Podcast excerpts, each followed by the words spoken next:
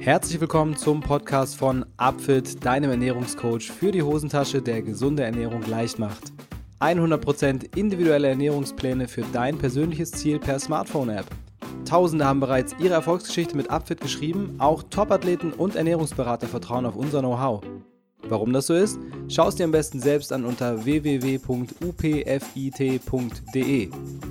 Wenn ihr, liebe Hörer, ein persönliches Ziel habt, das ihr gerne erreichen möchtet, sei es nun Abnehmen, Muskelaufbau oder auch eine gesunde Ernährung, dann versucht es doch mal mit einem Plan von Upfit. Mit dem Code SUPERLECKER bekommt ihr 10% auf euren Ernährungsplan im letzten Schritt des Warenkorbs.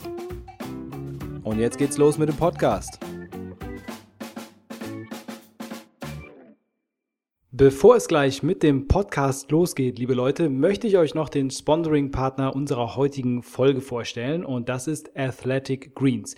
Erstmal, was ist Athletic Greens? Es ist ein Supplement, also ein Nahrungsergänzungsmittel, das es schafft, mit nur einer einzigen Portion pro Tag euch rundum mit vielen Nährstoffen zu versorgen, die der Körper braucht. Insgesamt enthält es 75 Vitamine, Mineralstoffe und dazu noch weitere Wirkstoffe wie Präbiotika, Probiotika, Antioxidantien, sekundäre Pflanzenwirkstoffe. Ist also eine reine Nährstoffbombe und das Ganze produziert aus echten, vollwertigen Lebensmitteln.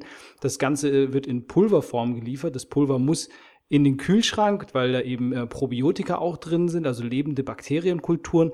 Und du machst einfach morgens einen Löffel von dem Athletic Greens Pulver in ein Glas kaltes Wasser, rührst es dir ein und trinkst es. Das geht also ratzfatz und du bist vollständig versorgt mit allen möglichen Nährstoffen, die du super gut gebrauchen kannst.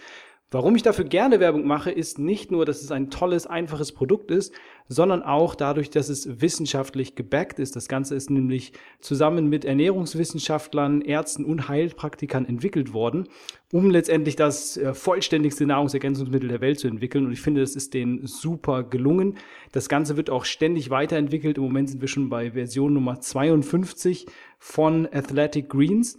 Und weil das so ein cooles Ding ist, haben wir von Upfit eine Kooperation gestartet. Ihr könnt unter athleticgreens.com slash upfit euer monatliches Athletic Greens Abo starten und bekommt kostenlos einen Jahresvorrat an Vitamin D3 dazu, plus einen coolen Shaker und eine Keramikdose, in der ihr das Ganze lagern könnt. Also eigentlich ein super Deal auf athleticgreens.com slash upfit. Schaut da einfach mal vorbei, wenn ihr Interesse daran habt, auf eine relativ einfache Art und Weise alle Nährstoffe, die ihr so braucht, abdecken zu können. Im Abo wird euch Athletic Greens monatlich geliefert. Ihr haut einfach morgens einen Löffel in Glas Wasser, minimaler Aufwand und der Tag kann losgehen. Ich persönlich habe Top-Erfahrungen gemacht in den letzten Wochen, in denen ich das Produkt testen durfte. Natürlich ist auch Athletic Greens kein Wundermittel, sondern wirkt am besten in Zusammenhang mit einem gesunden Lifestyle, das heißt einer gesunden Ernährung, ausreichend Schlaf und Bewegung und einem niedrigen Stresslevel. Aber das wisst ihr sicherlich und insofern, ich kann für mich behaupten, dass ich mit meinem Lifestyle, den ich pflege, durch Athletic Greens ein höheres Energielevel erreiche am Tag, eine höhere Stressresistenz an den Tag lege, meine Regeneration hat sich verbessert, mein Immunsystem ist stark wie noch nie. Ich fühle mich super fokussiert, meine Verdauung läuft wie am Schnürchen und auch beim Training habe ich ultra viel Power. Also von mir gibt es definitiv einen Daumen hoch. Wem würde ich Athletic Greens empfehlen? Grundsätzlich erstmal allen, die eine komplette Nährstoffversorgung täglich sicherstellen wollen, aber zum anderen auch vor allem Leuten, die viel unterwegs sind oder ein hohes Stresslevel mitbringen und sich nicht so sehr dediziert mit Ernährung befassen können. Dafür ist es eben ein super Tool, um das einfach komplett abgedeckt zu haben und das aus dem Kopf herauszubekommen. Also schaut nach auf www.athleticgreens.com slash upfit und schaut mal nach, ob das was für euch ist und ihr ein Monatsabo starten wollt, zu dem ihr dann mit unserer Aktion kostenlos den Shaker, die Keramikbüchse und einen Jahresvorrat an Vitamin D3 bekommt. Und falls ihr noch weitere Informationen zu Athletic Greens und der Wirkungsweise haben wollt, dann schaut mal unseren Blogbeitrag, den wir geschrieben haben. Den Link dazu findest du bei uns in den Show Notes und natürlich wie immer auf unserer Homepage unter den Blogbeiträgen. Moin moin und herzlich willkommen zu Folge Nummer 90 von meinem schönen Podcast. Wir gehen straff auf die 100 zu und heute bei mir im Podcast ist Paula Thomsen. Paula Thomsen ist Autorin, Bloggerin und auch Personal Coach mit dem Background als Physiotherapeutin.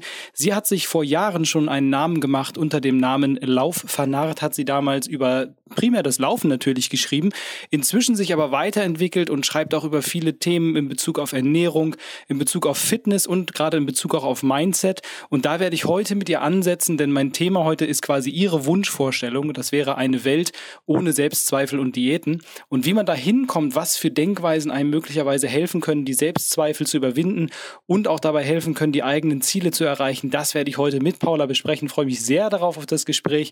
Und jetzt geht's los mit Paula. Jo, moin Paula, da sind wir. Interview startet. Wie geht's dir? Alles fit bei dir? Hi Till, erstmal danke, dass ich da sein darf. Und ähm, mir geht's gut heute. Ja, optimal. Äh, ich freue mich sehr, dass du da bist, weil äh, du bist ja wirklich eine erfahrene Person, wenn es darum geht, Menschen zu einem gesünderen Lifestyle zu verhelfen. Ich habe ja unseren Titel äh, habe ich ja geklaut von von dem äh, Polar Blog, den du schreibst, der übrigens auch sehr lesenswert ist oder wo du, wo du schreibst unter anderem oder geschrieben hast. Ähm, du machst das jetzt, wie gesagt, schon ziemlich lange, seit 2014, dass du über verschiedene Beiträge versuchst, Menschen zu erreichen und denen so ein bisschen zu helfen. Was hat sich in der Zeit so für dich verändert in deiner eigenen Art zu arbeiten oder auch in der Art und Weise, ähm, wie du versuchst, Menschen zu ihren Zielen zu bringen? Also ich glaube, zu Anfang habe ich sehr viel praktischer und einfacher gedacht. Also ich habe da vor ein paar Wochen auch mal so eine ganz interessante, ähm, so ein ganz interessantes Statement gesehen von einem, der kritisiert hat, viele Personal TrainerInnen sagen oft so, naja, du musst halt mehr Kalorien verbrennen, als du zu dir nimmst und dann nimmst du ab. So. Und im Prinzip ist es ja auch nicht völlig verkehrt ähm, aber hilft den wenigsten, um ihr Problem zu lösen. Und ich glaube, ich habe über die Jahre einfach gelernt, so, okay, es geht vielleicht gar nicht darum, dass wir jetzt den perfekten Plan haben und dass jeder alles exakt wissen muss, sondern es geht vielmehr darum, dass wir selber einen Weg finden, der für uns funktioniert und habe halt auch so im Laufe der Zeit festgestellt, dass eigentlich das Wichtigste dabei die Psyche ist und mhm. ähm, dass das so ein Dreh- und Angelpunkt ist, den viele von uns vergessen. War, war das schon immer so oder war das so, ist es echt so über die Jahre entstanden, dass du am Anfang, ähm, dass du gar nicht auf dem Schirm hattest und so dachtest, okay, ich mache einfach tolle Pläne und dann funktioniert das schon und, und äh, das sich so entwickelt hat über die Zeit? Also ich glaube, so ein bisschen war mir das schon auch immer klar. Also logisch, so nach Motivation fragen ja auch viele Leute und ja. ähm, mir war schon klar, dass auch so das Mentale irgendeine Rolle spielt und letztlich war ja auch das Mentale für mich ein Grund, überhaupt mit Sport auch selber anzufangen. Aber mhm. dass das sozusagen so ein großer Dreh- und Angelpunkt ist, um überhaupt diese Reise sozusagen ähm, dauerhaft zu gehen, hätte ich am Anfang, glaube ich, nicht gedacht. Cool. Das heißt, wer hast da jetzt auch für dich so ein, ein äh, quasi den Stein der Weisen gefunden, womit man agieren kann, um Menschen zu helfen. Ähm, dein Content selbst ist ja auch, hat sich auch so ein bisschen gewandelt. Dein ursprünglicher Name ist ja Lauffanat. Das fand ich auch ganz lustig, weil als ich, ich habe dann geguckt und habe so gedacht, wo sind, wo ist denn der, wo ist der Lauf-Content? Wieso ist jetzt nicht alles voll mit Lauf-Content? Nein, irgendwie machst du halt wirklich alles. Äh, Fitness, Ernährung, Mindset hast du ja inzwischen so als Subtext auch da stehen. Und ähm, diese drei Themen sind für dich ja offensichtlich auch zentral. Wie würdest du diese drei Themen, wenn du es kurz abreißen müsstest, äh, definieren? Also was macht eine optimale Fitness aus und äh, was muss man dafür tun, um die zu kriegen zum Beispiel? Also ich gebe jetzt zu, ich werde jetzt keine Definition aus irgendwelchen Lehrbüchern vorlesen, was Fitness ist und was eine optimale gesunde Ernährung ist, sondern ich sage jetzt echt mal, was das für mich selber bedeutet. Ja, genau, ähm, das möchte ich hören, ja. Genau, und für mich bedeutet Fitness, dass ich einen leistungsfähigen und athletischen Körper habe, der ja widerstandsfähig ist, der möglichst frei oder möglichst arm an Schmerzen ist und ähm, der in vielerlei Hinsicht fit ist. Also eine Mischung aus Kraft, Ausdauer, ja, natürlich auch Beweglichkeit. Und die einzelnen Anteile davon können natürlich auch individuell variieren, je nachdem, was du selber halt auch für Präferenzen hast. Aber das erstmal so ganz grundsätzlich. Mhm, cool. Und ähm, bei der optimalen und gesunden Ernährung, das bedeutet für mich, dass es eine Ernährung ist, die Körper und Geist mit all den Sachen versorgt, die du auch wirklich brauchst. Also das heißt Mikronährstoffe, Makronährstoffe, ausreichend Energie und aber eben auch nicht dauerhaft zu verzichten. Also es geht nicht darum, dass du eben also auch gesund bedeutet ja nicht automatisch so, du darfst nie wieder irgendein bestimmtes Lebensmittel essen oder sowas, sondern es kann ja auch sehr gesund sein, ja, mal, keine Ahnung, zu einem Event irgendwas Besonderes zu essen oder Ich möchte ungern jetzt unterteilen in gut und schlecht, aber ich glaube, du weißt, ja, in welche Richtung es gehen soll. Ja, ich glaube, ich glaub, so im Subtext hört das jeder raus. Ja. Und wie, wie ist es mit dem Mindset? Was ist, was ist das Richtige oder gibt es das richtige Mindset? Ich glaube, es gibt nicht nur das eine Mindset, aber für mich geht es ganz, ganz viel auf jeden Fall um Selbstliebe, Selbstbewusstsein, um Reflexion und auch um so ein Mindset, was dir erlaubt zu wachsen. Also ich glaube, ein Fehler, den wir ganz oft machen, ist, dass wir schon von vornherein von uns erwarten, wir müssen es perfekt machen, wir müssen alles wissen, alles können. Und es ist aber unglaublich cool, eigentlich sagen zu können, nee, ich weiß es noch nicht und ich kann es noch nicht, aber ich kann es lernen. Und ich glaube, das hilft extrem einfach auch, egal wohin du dich entwickeln möchtest, wenn du dich entwickeln möchtest. Cool, also das wäre jetzt so schon mal deine äh, grobe Betrachtung davon, was, was damit eigentlich gemeint ist. Ich würde dann mal auch noch mal ganz kurz darauf eingehen, ähm, wenn man jetzt dieses Thema Fitness, so wie du es für dich definierst, betrachtet, dann bedeutet das ja schon, dass man, sage ich mal, in verschiedenen Bereichen auch ein bisschen investieren muss. Wie, wie siehst du das? Also was, was sollte man tun oder wo, wie viel glaubst du, muss man investieren, um eine vernünftige Fitness, vernünftige Ernährung, vernünftiges Mindset zu erreichen und an welchen Stellschrauben kann man ansetzen? Ich kann dir jetzt ehrlich gesagt keinen zeitlichen Rahmen nennen. Ähm, ich glaube, das ist eher auch wirklich so eine Lebensentscheidung. Das ist tatsächlich auch was, bei dem du sagst, ich will das jetzt wirklich für mich machen und ich arbeite regelmäßig und dauerhaft an mir. Äh, beim Sport kann das sein, keine Ahnung, zwei, dreimal die Woche eine Sporteinheit zu machen zumindest und sich jeden Tag ein bisschen zu bewegen. Bei der Ernährung kann das sein, ich bin bereit, lass es eine halbe Stunde am Tag zu sein, mich mit Essenzubereitung und so weiter auseinanderzusetzen.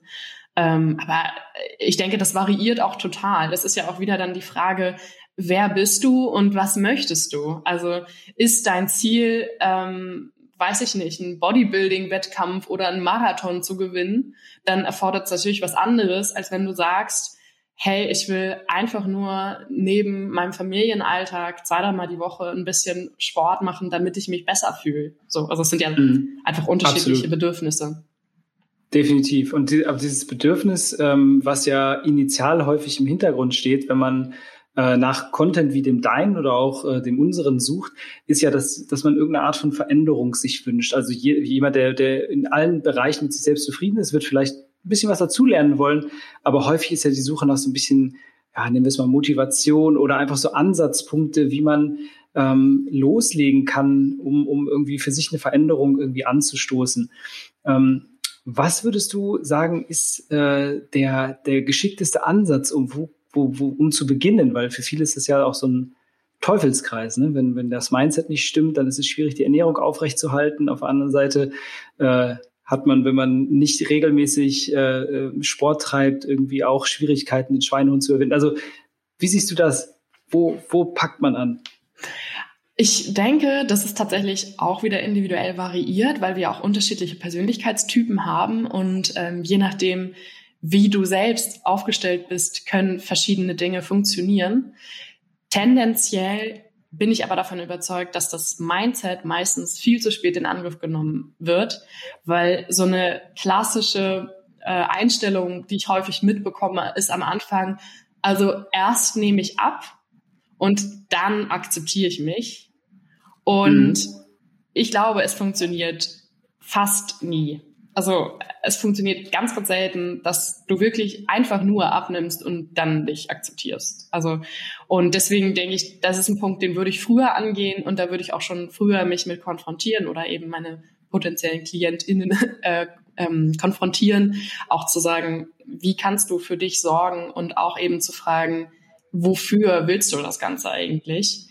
Aber mhm. man darf eben auch wieder nicht vergessen, dass ja auch ähm, Bewegung zum Beispiel mehr Energie geben kann, das Hirn stimulieren kann, kreativer machen kann, die Stimmung heben kann, habe ich schon gesagt. Ähm, und dass ja auch die ausgewogene Ernährung letztlich wieder helfen kann, dich besser zu fühlen. Und es, wenn du sozusagen erstmal angefangen hast, es ja dann auch die Motivation so ein bisschen aus dem Tun und aus dem Fortschritt herauskommt. Also deswegen tendenziell denk auch ans Mindset schon am Anfang aber äh, wenn du selbst auch das Gefühl hast, da ist ein Punkt, an dem ich am leichtesten ansetzen kann, dann go for it.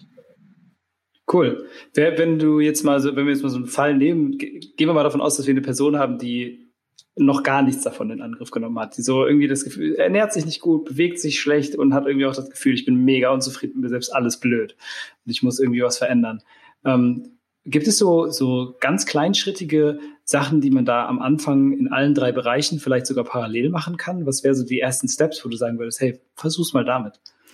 Also wir nehmen das jetzt einfach mal so ganz hypothetisch und äh, ohne das zu ja. viel zu hinterfragen, wie genau diese Person ist und was sie für eine Geschichte mitbringt, ähm, aber ja, ja, genau, genau. Das genau. wäre ja sehr komplex.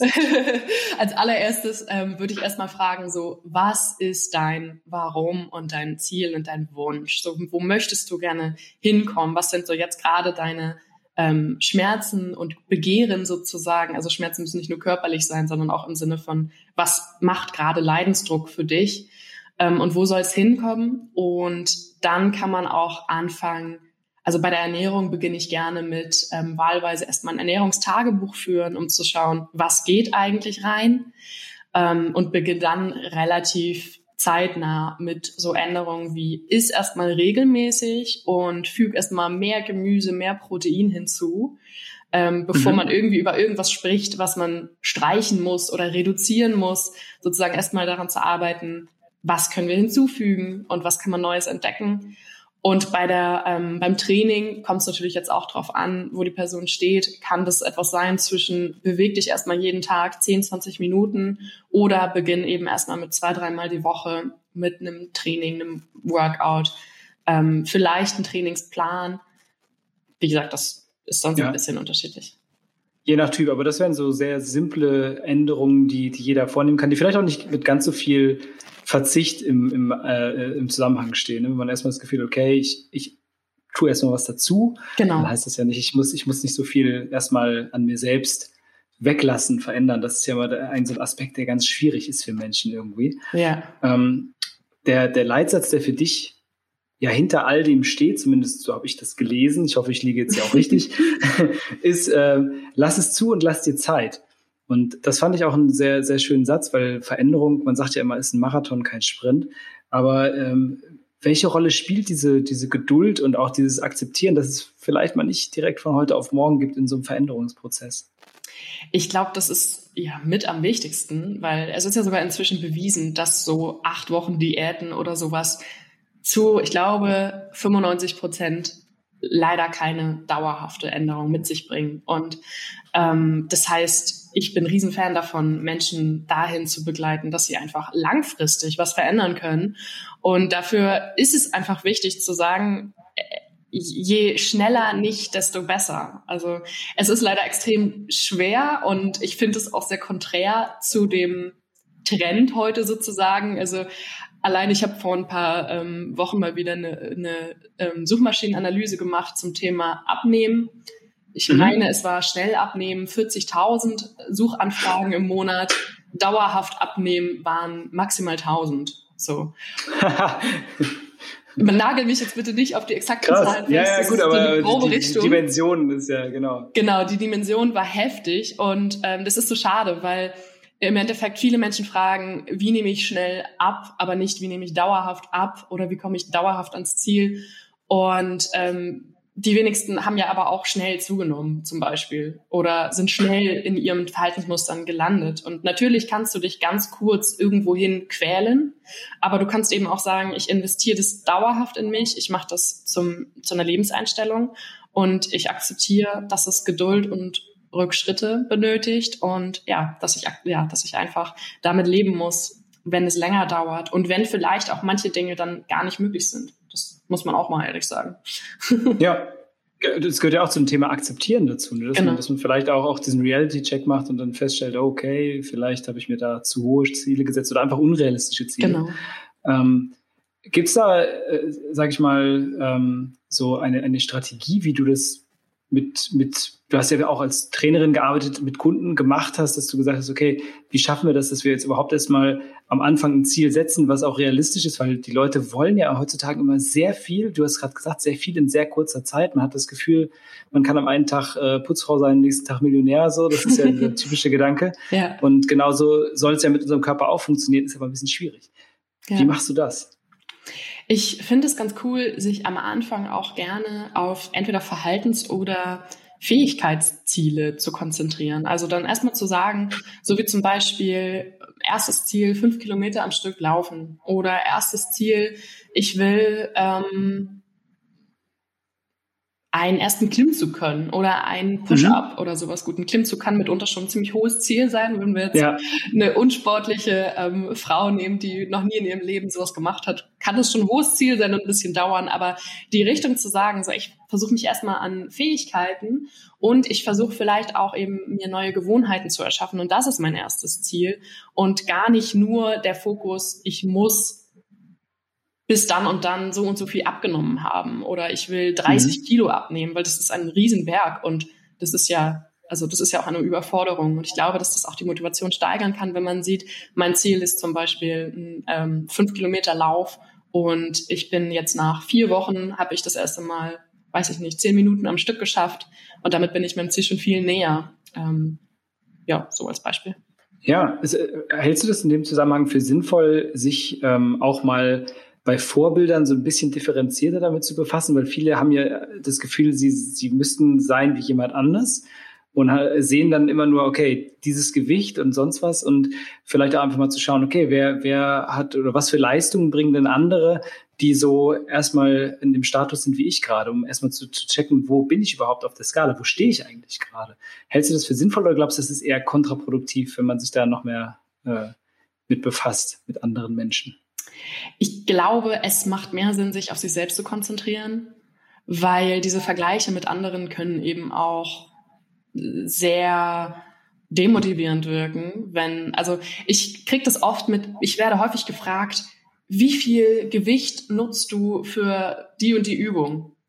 Und dann, ja, und dann denke ich mir, ja, also ich kann dir das jetzt sagen, aber was bringt dir das? Also erstens wirst mhm. du nicht so fit sein wie ich, nur weil du mit dem Gewicht trainierst. Zweitens wirst du, mhm. wenn das dein Ziel ist, auch nicht so einen Körper haben wie ich dadurch. Du wirst nicht genauso viel Kalorien verbrennen während des Workouts, nur weil du mit so viel trainierst und, und, und. Also, ja. und es sagt ja auch nichts darüber aus. Also, das ist ja auch wieder so dieser typische Vergleich. Also, wenn du äh, 50 Kilo squattest, aber eine richtig saubere Form machst und, ähm, und bis nach unten kommst, ist es ja im Endeffekt auch sehr wertvoll und cool.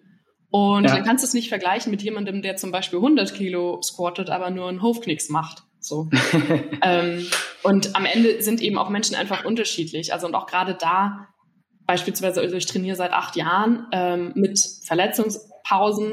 Aber natürlich, wenn mich jemand nach drei Jahren habe ich, glaube ich, meinen Marathon äh, gefinisht. Wenn mich da jemand gefragt hat, wie oft läufst du pro Woche, dann waren es irgendwie 50, 60 Wochenkilometer. Aber das bedeutet ja nicht, dass das unbedingt für jemanden übertragbar ist. Also deswegen, ja. ich glaube, das ist wichtiger, sich auf sich selbst zu konzentrieren und darauf, was bringe ich jetzt gerade mit und was habe ich vielleicht vor vier Wochen gekonnt und was kann ich heute oder vor zwei Monaten oder so. Okay, das heißt, bei jedem Prozess, der Veränderung irgendwie beinhalten soll, immer schön den Fokus auf die eigene Person richten und äh, dafür sorgen, dass man sich selbst gut im Blick hat und, und ja. auch das einordnen kann, was passiert ist. Ja. Ähm, du hast gerade schon gesagt, du hast einige Verletzungspausen auch durchgemacht in deinem Leben schon. Und äh, ja, wir alle haben ein paar Veränderungen jetzt durchmachen müssen mit Corona beispielsweise. Ähm, wie bist du oder wie gehst du selbst damit um? Ich jetzt ziehe ich mal den Vergleich. Was, was hast du gemacht, um positiv dran zu bleiben und was könntest du ähm, generell auch für Tipps geben, wie man mit solchen Situationen möglicherweise umgehen kann? Ähm, ich glaube, zuallererst ist auch erstmal wieder akzeptieren und fühlen völlig okay. Also natürlich war ich auch zum Beispiel bei meinem Bandscheibenvorfall am Anfang voller Trauer, Wut, Verzweiflung und es hat mich erstmal auf den Kopf gestellt, weil das war natürlich eine existenzielle Bedrohung als Selbstständige. Das war eine ähm, Bedrohung, weil ich einfach meine, viele meiner Ressourcen nicht mehr nutzen konnte. Sport, Reiten, selbst Freundinnen treffen war nicht so spaßig, weil du kannst dich nicht zum Kaffee trinken an den Tisch setzen oder sowas. Also das war einfach blöd so. Und ich glaube, wenn, also ich habe mich dann so ein bisschen darin gesuhlt erstmal und ich glaube, das ist auch in einem gewissen Grad okay. Und dann habe ich aber eben auch hinterfragt und das als Anlass genommen, nochmal zu gucken, wo kann ich was ändern, was habe ich jetzt in der Hand und eben auch so schrittweise wieder diese Selbstwirksamkeit zu, Selbstwirksamkeit zu steigern. Also wirklich zu schauen, was kann ich in diesem Moment eben kontrollieren und was kann ich in diesem Moment beeinflussen. Ich kann natürlich nicht beeinflussen, zum Beispiel wenn Lockdown ist. Ich kann nicht beeinflussen, wenn mein Rücken wehtut, zumindest nicht zwangsläufig. Aber ich kann trotzdem spazieren gehen. Ich kann trotzdem dafür sorgen, dass ich eine Routine etabliere. Ich kann langsam wieder ähm, trainieren und mich zurück in Form bringen sozusagen. Und da eben sich wieder darauf zu fokussieren auch und eben auch wieder so diese typischen Sachen wie Dankbarkeit und ähm, sich auch auf die positiven Dinge bewusst zu konzentrieren. Und das klingt immer sehr platt und ich kenne das auch selbst sehr gut, dass man dann oft erstmal denkt, nee, das ist ah ja immer diese alte Leier, Dankbarkeit. Mhm. Aber es hilft wirklich. Also und ähm, ich glaube, es ist auch ganz wichtig, dass man sich selbst dann keine Vorwürfe macht und auch kein schlechtes Gewissen und mehr so im Hier und Jetzt bleibt und auch sagt, okay, was kann ich hier und heute tun? Ja, also nicht so sehr darauf fokussieren, was das Problem ist, sondern mehr darauf fokussieren, welche Ansätze zur Lösung es geben kann. Ja. Und äh, hast du, du hast gerade Dankbarkeit erwähnt, hast du da für dich auch bestimmte Strategien, die du dann vielleicht anderen schon mal mitgegeben hast, auch für dich selbst mal angewendet? Oder, oder war das dann mehr so im, im äh, Flow, dass du da einfach das in deinen, ja, wie auch immer, äh, im Alltag ohne jetzt eine bestimmte Strategie an, äh, eingepasst hast? Also ich habe so kleine Verhaltensweisen sozusagen, so wie dass ich jeden Morgen mein äh, Journal mache und da eben auch Dankbarkeitssachen mit reinschreibe, dass ich auch immer wieder bewusst mit Affirmationen arbeite zum Einschlafen oder so, mich auch immer mal dran erinnere, tagsüber mal Pause machen, durchatmen, reinspüren. Solche Dinge sind so für mich cool. Es war lange auch Meditation. Ich muss leider zugeben, dass ich es im Moment schleifen lasse. ähm, aber grundsätzlich habe ich das auch schon Menschen mitgegeben und für mich selbst für sehr, sehr cool befunden. Ähm, genau. So war's. Also du, du, du, du kannst schon von dir sagen, dass du das, was du anderen predigst, auch selbst praktizierst. Weitestgehend, äh, in, in genau. entsprechenden Situationen. ne, ne, klar, muss ja natürlich nicht alles sein, aber äh, wenn so eine Situation aufkommt. Das ja. Gute ist ja, du bist ja auch äh, ausgebildete Physiotherapeutin. Ja. Das heißt, äh, theoretisch äh, könntest du jetzt auch unseren äh, Hörerinnen und Hörern nochmal so ganz praktische Tipps mitgeben, was man denn auch aus dieser Sicht tun kann bei dieser, beim Bandscheibenvorfall oder ähnlichen Problemen, weil das ja sehr häufig ist im Vergleich zu, also man, man denkt immer, das würde, das trifft immer nur die anderen, aber am Ende des Tages Bandscheiben sind äh, tatsächlich häufig ein Thema. Ja. Ähm, hast du da ein paar gute Tipps? Ja, also Tipp Number One ist Bewegung. Nummer zwei ist Bewegung und Nummer drei ist Bewegung. ähm, und dann ist es auch noch die richtige Mischung aus Bewegung und Pause. also das sind wirklich so, das ist, das ist das, was du tun kannst. Also es, äh, es lohnt sich nicht, einfach nur sich hinzulegen und gar nichts mehr zu tun beim Bandscheibenvorfall grundsätzlich ähm, hat gerade Krafttraining eine hohe Evidenz langfristig gesehen, um dir zu helfen, deine Rückenprobleme dann in den Griff zu bekommen. Und es ist ganz, ganz wichtig, auch so diese Bewegungsängste abzubauen. Im ersten Schritt kannst du Schmerzen lindern. Da musst du nicht direkt natürlich Vollgas geben. Es ist schon wichtig, auch darauf zu achten. Ähm, aber versuch dich so gut du kannst aktivieren, zu aktivieren und eben weniger Angst vor Bewegung. Also das ist auch ganz, ganz wichtig. Ein ganz blöder Effekt ist häufig, dass dir dann von irgendwem gesagt wird, so, du darfst auf gar keinen Fall das und das. Und es ist total kontraproduktiv, weil grundsätzlich darfst du alles. Ein Bandscheibenvorfall ist in den meisten Fällen ein degenerativer Prozess. Das ist nicht über Nacht entstanden, das ist über Jahre entstanden. Es gibt ganz viele Faktoren, die wir noch gar nicht kennen, die da reinspielen. Und du machst nicht einfach so etwas kaputt, nur weil du dich bewegst und weil mal was weh tut. Und ähm, ich bin auch ein Riesenfan von Physiotherapie, wenn es eben Aktivierung beinhaltet. Also auch gerne so mhm. Stabilisationstraining, wenn es dir hilft. Wenn es dir hilft, ist auch Walken, Spazieren cool. Aber wie gesagt, grundsätzlich ist alles erlaubt und du musst für dich so ein bisschen herausfinden, welche Art von Bewegung ist das Richtige und welche Mischung von Belastung und Entlastung benötige ich. Ja, es gibt da, ist, wie, wie stark ist der ähm, Indikator Schmerz? Also ist es so, dass ich, weil das haben ja viele, dass sie, wenn sie einen Bandscheiben oder Vorfall haben oder etwas ähnliches, dass sie eigentlich permanent Schmerz, Schmerzen haben. Und das ist ja schon so, du sagst es ja, äh, dass Bewegung, Aktivität grundsätzlich gut ist. Wann ist wann ist Schmerz zu viel oder soll man den Schmerz ignorieren oder gibt es da irgendeine Faustregel, die man den Leuten mitgeben kann? Wahrscheinlich schwierig. Ne?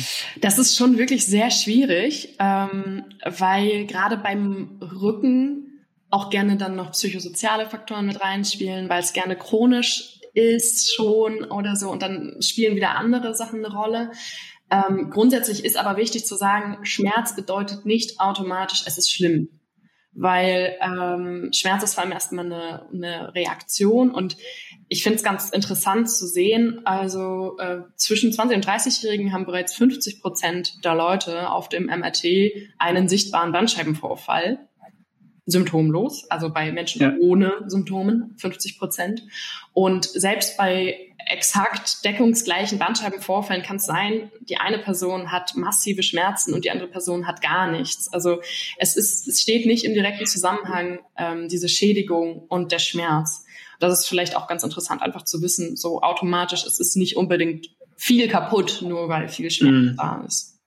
Ja, das ist äh, definitiv. Ich glaube, das ist für viele auch erstmal so ein, so ein äh, Aufweck-Moment, äh, wenn dann irgendwas passiert, dass sie dann denken, oh Gott, jetzt ist was passiert. Du hast vorhin schon gesagt, nein, das ist ein Prozess, der sich über Jahre erstreckt, der in der ja. Regel eine lange, lange Vorgeschichte hat.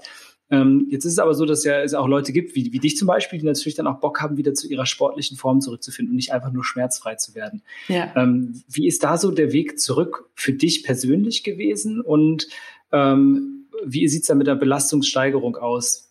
Wie sieht, also erstmal dein, dein Case, wie sieht's bei dir aus und was kannst du anderen raten? Also bei mir persönlich, ähm, ich bin immer noch mittendrin sozusagen. Also ich muss sagen, du hast am Anfang gesagt, ja, wo ist denn der Laufcontent? Der Laufcontent ist noch nicht da, weil ich kaum laufe im Moment, weil das, das ist zum Beispiel was, was für mich im Moment immer noch nicht gut funktioniert einfach ähm, und wo ich mich immer noch rantasten muss. Und für mich war der Weg, am Anfang ganz klar Fokus auf Schmerzlinderung. Die ersten Wochen habe ich viel, ähm, viel, viel spaziert, angefangen mit Stabi-Training, also wirklich eher ganz einfache Sachen aus dem Vierfüßler, seit, seitliche Plank, viel auch mit Beckenboden kombiniert und so weiter. Ähm, dann habe ich langsam angefangen mit Krafttraining, ähm, und mich wirklich, also wirklich voll Fokus auf saubere Ausführung. Ich habe für mich festgestellt, was es für einen Riesenunterschied macht, wenn ich mal anfange, auch mein Gesäß mitzutrainieren und nicht einfach nur die großen Grundübungen zu machen. Ähm, und habe mich dann von da aus eben schrittweise gesteigert und trotzdem im Blick behalten, dass ich eben genug pausiere. Ich hatte natürlich auch Rückschläge, also die wurden die Abstände wurden sozusagen immer länger zwischen so richtig schmerzhaften Episoden. Und ich habe natürlich auch am Anfang in äh, Zusammenarbeit mit meiner behandelnden Ärztin ähm, Schmerzmittel genommen, um eben so diesen Schmerzkreislauf zu durchbrechen. Das ist dann auch vollkommen in Ordnung, aber natürlich am liebsten Arzt, Ärztin dazu befragen, was da angemessen ist. Ja, das, also ärztliche Begleitung ist dann natürlich immer, immer maßgeblich. Also ja. das sollte man nicht, nicht alleine machen. Nee, genau. ähm, du hast ja auch ziemlich viel äh, die Leute an deiner, deiner Journey, sage ich jetzt mal, teilhaben lassen über deine verschiedenen Posts. Ja. Ähm, jetzt habe ich immer den Eindruck, dass, dass ein, ein Faktor, der sehr häufig zu Verletzungen führt, ist so, wenn ähm, jetzt unabhängig vom Bandscheibenvorfall, der natürlich auch vorkommen kann, aber es ist gerade so dieses, wenn man am Anfang so super enthusiastisch in den Sport reinstartet, man hat Bock auf eine Veränderung, denkt sich, hey, ich bin gerade maximal motiviert und jetzt hau ich voll rein und dann geht irgendwann, äh, sagt der Körper, nee, du, äh, an dieser oder jener Stelle ähm, ist dann einfach mal Feierabend. Ähm, wie kannst du oder was für, für Richtlinien kann man da aufstellen für Menschen? Woran können die sich im Hineinhören in ihren eigenen Körper vielleicht orientieren, ob sie mal äh, ähm, mehr Pause machen sollten, ähm, mehr Wert auf Regeneration legen sollten. Also wie kann man, gibt es da irgendwelche Regeln oder irgendwelche also mein, meine, meine Idealvorstellung wäre, ähm, jeder oder jede Trainierende hat einen Coach an der Seite und könnte sich mit dem oder der austauschen und zwar ehrlich und nicht einfach nur gib Gas und zieh durch, sondern wirklich jede Woche zu schauen, wie war das, wie war das und wie fühlst du dich und wo konntest du Fortschritte machen, wo nicht und so weiter. Ist leider noch eine Traumvorstellung, weil sich das natürlich auch nicht jeder leisten kann, ist klar. Ähm, ja. Aber für den Anfang gibt's ja also auch so Faust Regeln wie zum Beispiel AnfängerInnen sollten zwischen 48 und 72 Stunden pausieren zwischen den Einheiten. Du solltest dich nicht mehr als 10 Prozent pro Woche steigern. Und ähm, womit ich auch sehr gerne arbeite, ist einfach auch regelmäßige Regenerationswochen. Also ich weiß, dass es immer wieder ähm, Trainierende gibt, die sagen, Regenerationswochen brauchst du nicht und es wird überbewertet und du kannst dich einfach so lange steigern, bis du nicht mehr dich steigern kannst. Aber ich denke mir, selbst wenn diese eine Woche sozusagen dich eine Woche später ans Ziel bringt, bringt sie dich immerhin ans Ziel.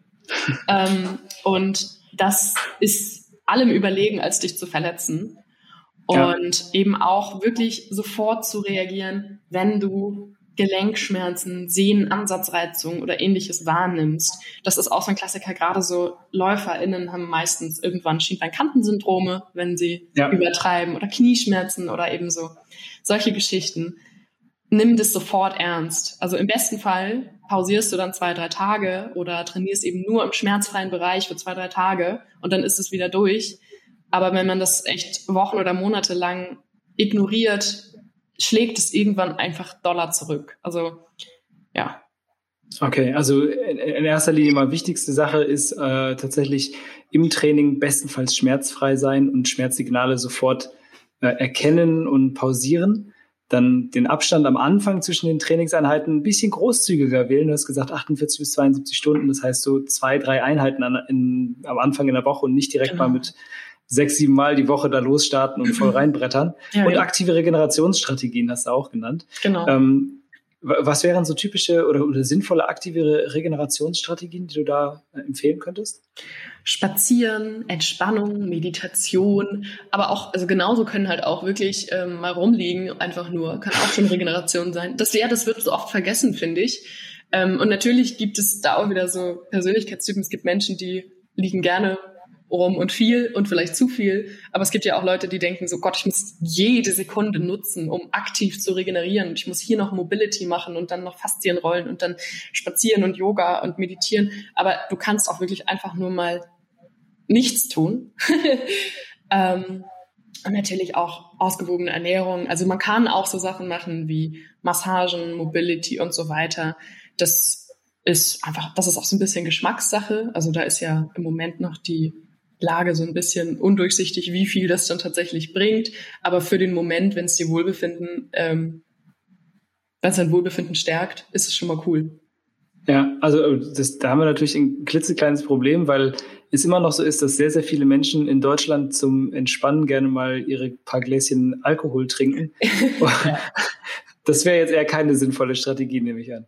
Nein, genau. Also Alkohol ist ähm, mittelförderlich für die Regeneration. In Maßen spricht natürlich auch nichts dagegen, aber gerade wenn es jetzt darum geht, ich will optimal regenerieren, dann lieber etwas weniger oder keinen Alkohol trinken und natürlich ausreichend schlafen.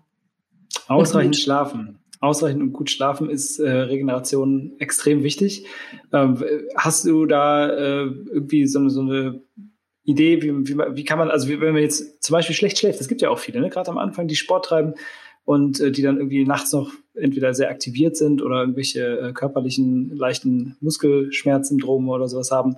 Ähm, was kann man tun? Gibt es da irgendwelche, hast du da irgendwelche spontanen Tipps? Ja, also zu spät vorm Einschlafen nicht mehr so hoch intensiv trainieren. Mhm. Ähm, leichtes Training ist nicht schlimm vorm Schlafen, das geht auch. Ähm, vielen hilft es, wenn sie tatsächlich das eher in die Morgenstunden legen, weil sie dann einfach schon abends richtig entspannt und müde sind. Und auch da wieder ähm, nicht völlig übertreiben, weil du dann natürlich auch dein, dein zentrales Nervensystem völlig überlastest. Und das brauchst du auch nicht. Und ähm, ja, also mir helfen auch noch so Skills, also ich probiere immer mal so Skills aus, so wie Schlafmaske oder was heißt Skills, eher Tools, Schlafmaske, ja. CBD-Öl, Gewichtsdecke, mega cool. Also gerade Gewichtsdecke habe ich vor kurzem das ist Wahnsinn. Also ja, auch, so cool. bei, ja, auch so bei Schmerzen oder sowas. Richtig cool. Nice. Ähm, ja, das kannte ich noch nicht. Also ja. ich kann es, habe aber noch nie, noch nie was darüber gehört, also noch nie Erfahrung Ja, also es ist total cool. Gerade auch bei so Schmerzsachen oder sowas und fühlt sich an wie eine riesige Umarmung einfach die ganze Nacht. cool. Ähm, genau, und halt wieder da auch Achtsamkeitstraining, Entspannung und so weiter. In sich hineinhorchen. Ja, das, genau. das, hört man ja hört man immer wieder und es ist, ist und bleibt einfach extrem wichtig. So ja. ähm, zum Thema Ernährung und Sport slash Regeneration slash alles haben wir gerade schon gesagt, Alkohol ist vielleicht nicht gerade die perfekte Alternative, wenn man Bock hat, sich zu entspannen, auch wenn viele das ja. irgendwie assoziieren miteinander. Aber ganz grundsätzlich ist es ja so, dass, dass Menschen beim Thema Ernährung irgendwie oftmals so ein großes Fragezeichen über dem Kopf haben, weil es einfach unfassbar viele Ansätze gibt und unfassbar viele Lehrmeinungen, aber auch so individuelle Meinungen die da verbreitet werden. Ähm, du sagst, dass du, dass du dein, dein, zumindest dein Ziel ist, die Menschen dazu zu bekommen, dass sie äh, ein intuitives Essverhalten entwickeln, dass sie quasi ähm, gar nicht weiter darüber nachdenken müssen, was da eigentlich großartig passiert und trotzdem gesund und gewichtsneutral sozusagen essen können. Ähm, was sind da deine Grundsätze? Was muss man dafür können? Welche Skills muss man haben, um das tun zu können, ohne jetzt äh, in die falsche Richtung zu driften, sag ich mal? Ähm, ich finde es sehr interessant. Also ich, ich entwickle mich mehr dahin inzwischen, dass ich es häufiger bewusst Essen nenne, als einfach mhm. nur intuitiv, weil nämlich ähm, viele Menschen so wie du das auch gerade gesagt hast, man muss nicht mehr drüber nachdenken oder man denkt mhm. sich einfach, naja, also ich habe ja Lust auf Schokolade, also esse ich von morgens bis abends nur Schokolade, das sagt mein Körper mir ja. Ähm, aber auch intuitives oder eben bewusstes Essen will ja gelernt sein. Also das heißt auch, wenn ich meinem Körper erstmal was anbiete und mir auch gewisse Dinge antrainiere und da wieder Stichwort neue Gewohnheiten erschaffe, dann kann ich auch in vielen, vielen Fällen intuitiv essen und eben darauf hören.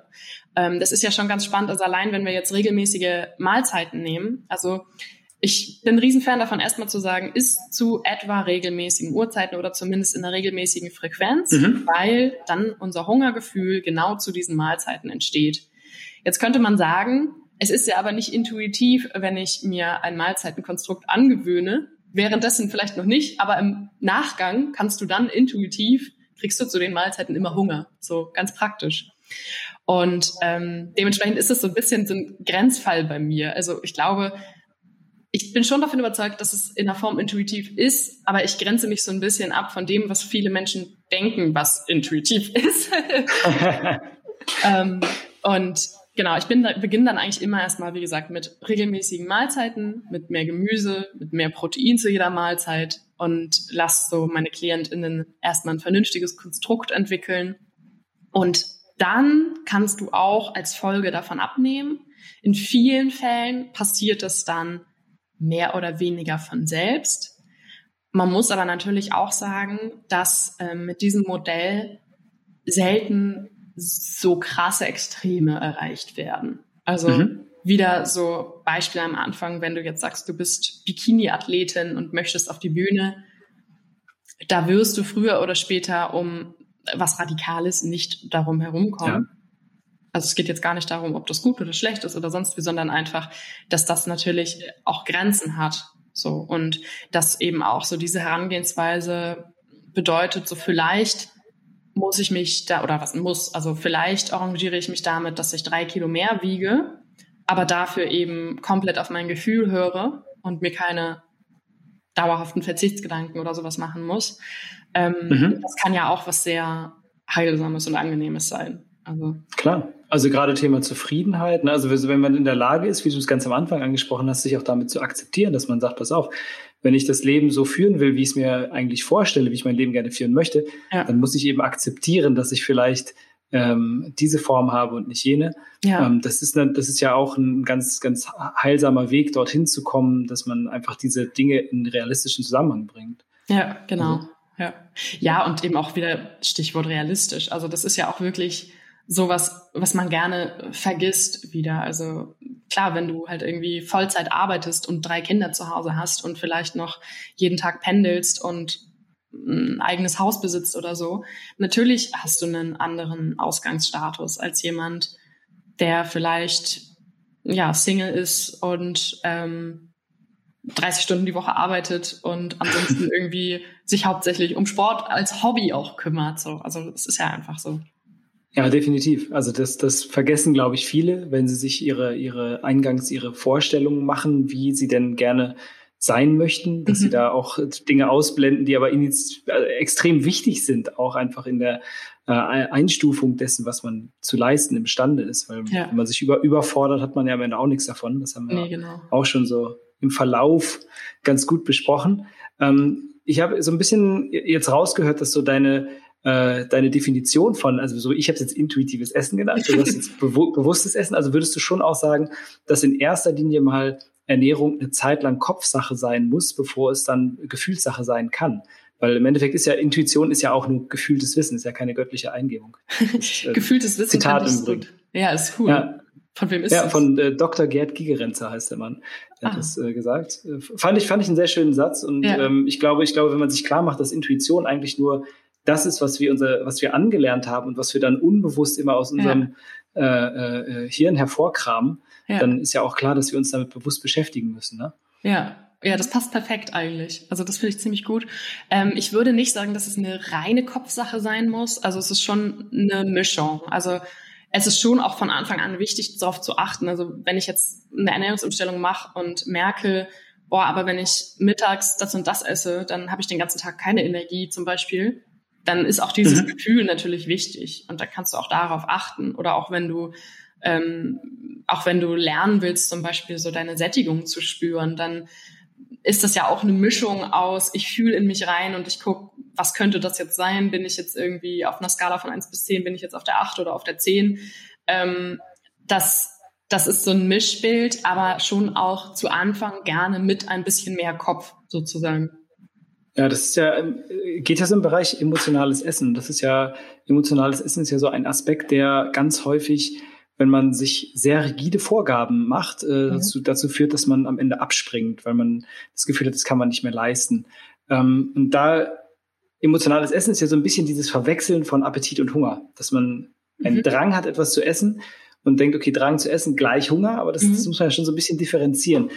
Was kann man da tun, um das so ein bisschen ähm, ja, voneinander abzugrenzen? Oder wenn man dann vielleicht doch Appetit hat, dass man da vielleicht dann in der Lage ist, sich äh, eine, eine Nahrungsmittelauswahl zurechtzulegen, die dann nicht ganz so sehr in die Kandare haut.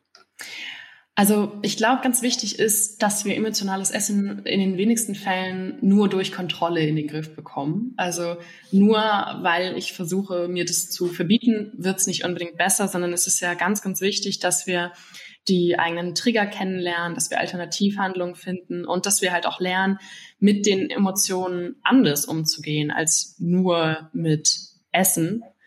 Ähm, und auf der anderen Seite ist ja aber auch, also ich glaube, ich glaube nicht mehr, dass das Ziel sein muss, 100% frei von emotionalem Essen zu sein, weil ein bisschen emotional essen wir immer. Also das fängt ja schon an bei, ähm, wir treffen uns mit anderen Leuten zum Essen gehen. So, natürlich ist da auch eine emotionale Komponente dabei.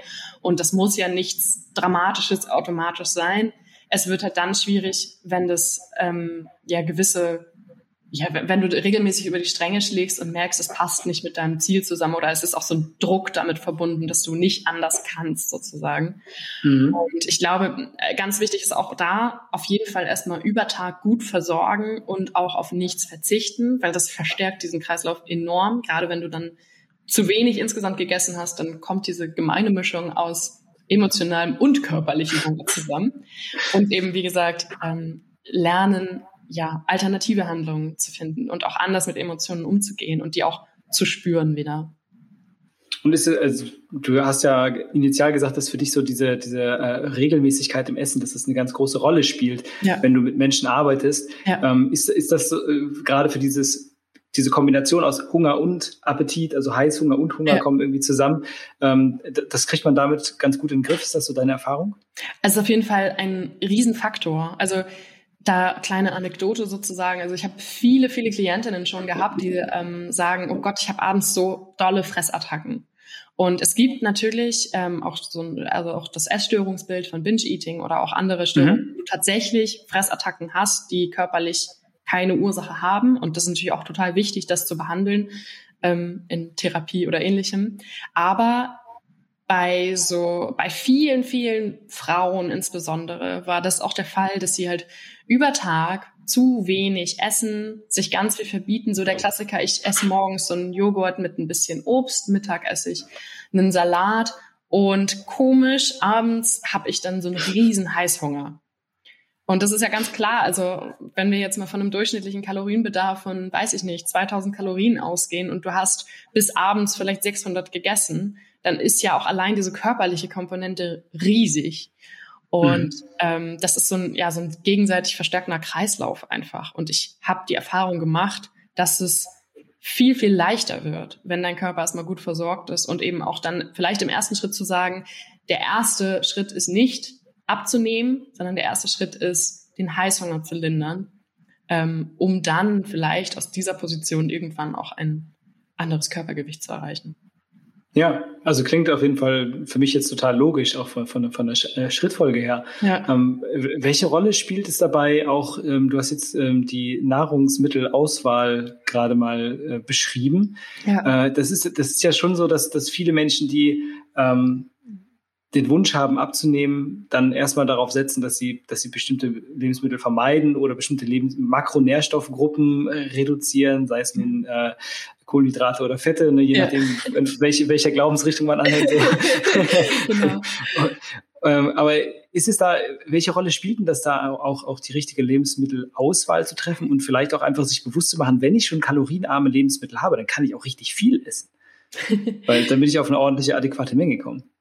Ähm, also es kann schon eine Rolle spielen und das ist, glaube ich, auch so ein bisschen unterschiedlich. Also es gibt ja schon Menschen, die reagieren da sensibler, dass sie zum Beispiel durch wirklich so einfach Zucker schneller wieder Heißhunger bekommen. Andersrum mhm. darf man aber auch nicht vergessen, dass du bei extrem Low Carb auch tendenziell eben äh, Heißhunger provozieren kannst, weil du eben dann zu wenig Kohlenhydrate ähm, zuführst, um deine Sättigungshormone zu stimulieren, vereinfacht gesagt.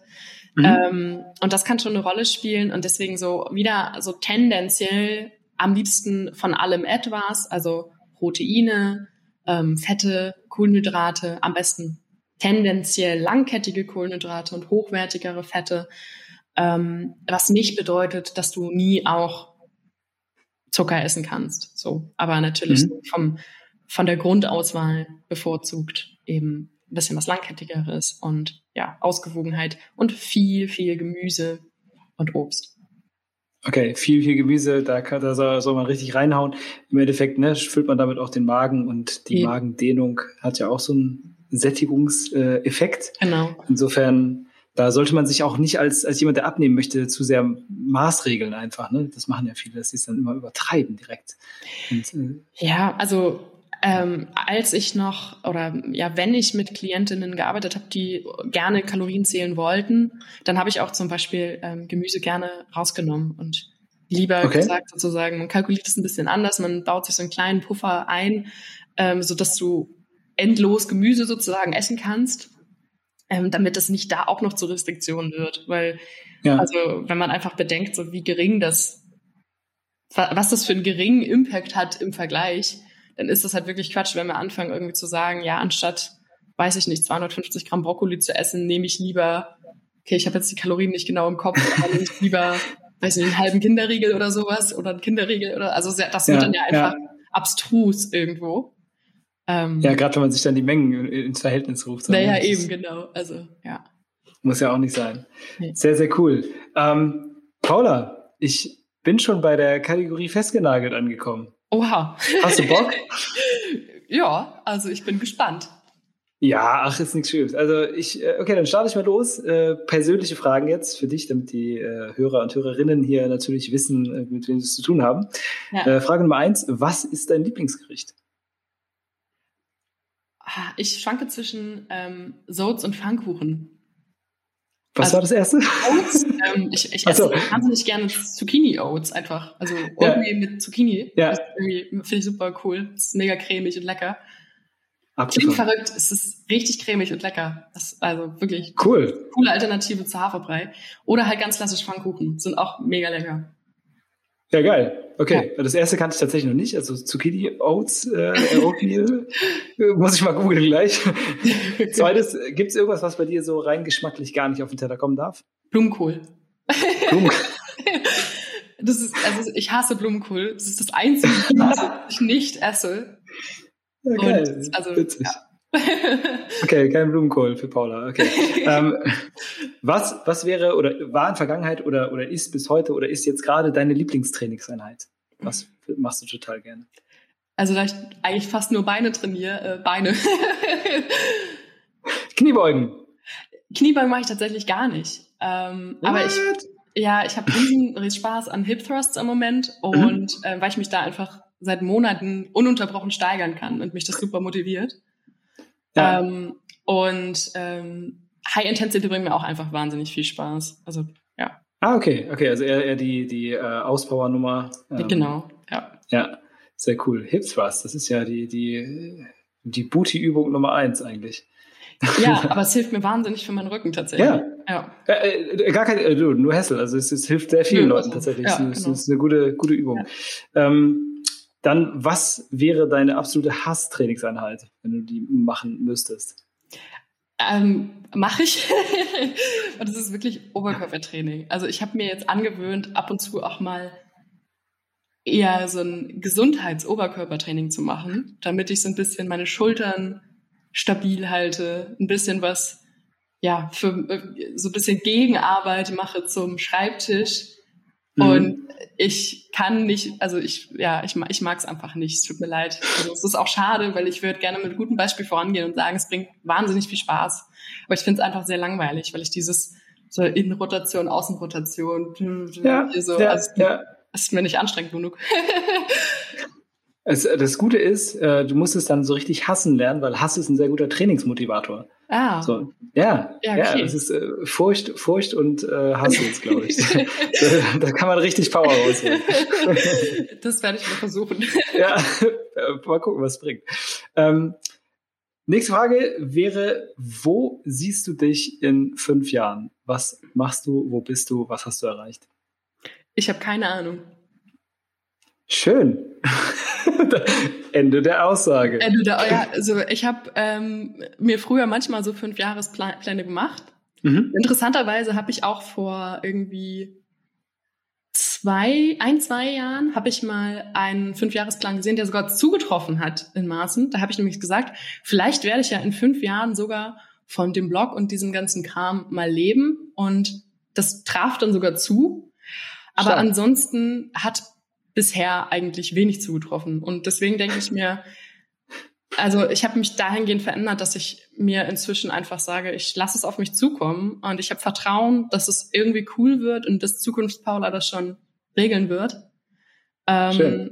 Aber es kann sein, dass ich in fünf Jahren noch genau das Gleiche mache und immer noch in genau dieser Wohnung in Flensburg wohne. Aber es kann auch sein, ja, weiß ich auch nicht, dass ich dann noch mal keine Ahnung, das, irgendwas ganz anderes. Also in Aust Australien Ranger bist dann plötzlich. Naja. Das halte ich für unwahrscheinlich, aber ausschließen kann man es auch nicht.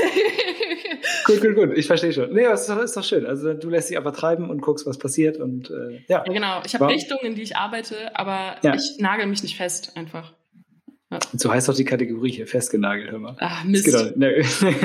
okay, äh, aber ich habe ich hab ja noch, ich habe ja noch was in, im äh, yeah. Repertoire. Erste Frage wäre, äh, die, äh, was war so deine schwierigste Phase bisher in, in deinem Leben, wo du sagst, okay, das war meine, so meine schwierigste Aufgabe? Puh. Also da gibt's verschiedene.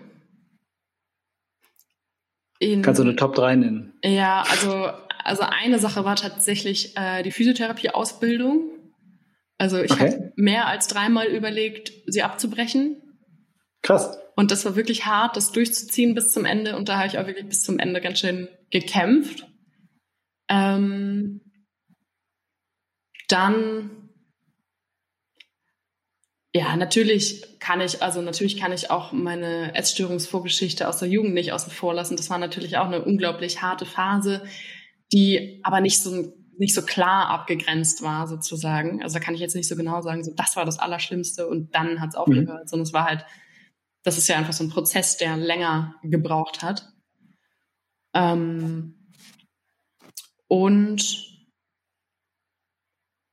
Ja, dann war schon auch wirklich der letzte Sommer mit meinem Bandscheibenvorfall und was der alles auf, ausge, ausgelöst hat bei mir, das war schon auch, auch doll und so eine Art kleine, wahrscheinlich Quarter-Life-Crisis, würde man sagen, in der Art. Also so, so ein bisschen, das hat auch echt so meine berufliche Identität auf den Kopf gestellt und mich nochmal komplett hinterfragen lassen, so, was will ich eigentlich?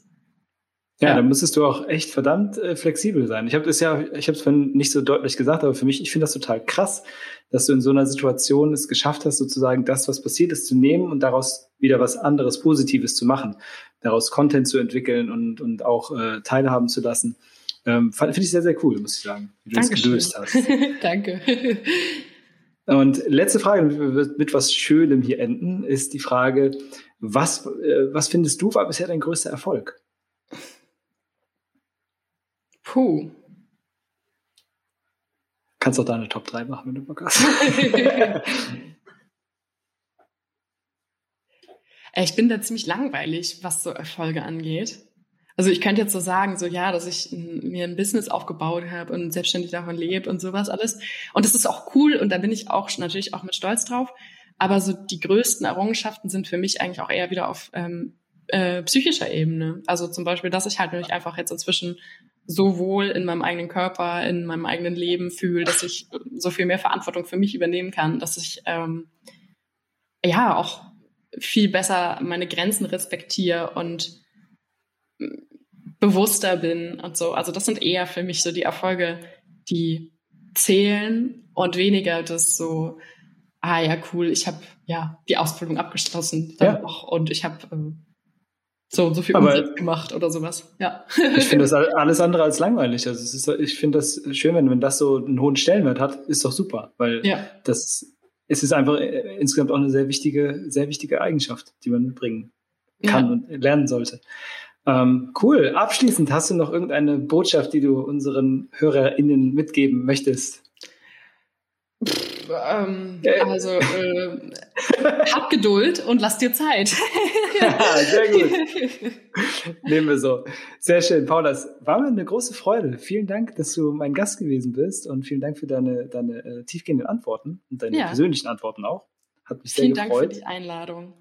Gerne, gerne, gerne. Und ja, ich würde sagen, äh, ich wünsche dir noch einen schönen Tag und wir schnacken. Ja, danke schön. Jo, ihr Lieben, das war's schon wieder von heute. Wieder mal sehr, sehr, sehr viel Content, den ihr direkt in euer Leben integrieren könnt, in eure, in eure Denkweisen, in eure Praxis. Und äh, vielleicht seid ihr auch so Menschen, die dazu neigen, sich immer mit anderen zu vergleichen, immer so ein bisschen Perfektionismus an den Tag zu legen.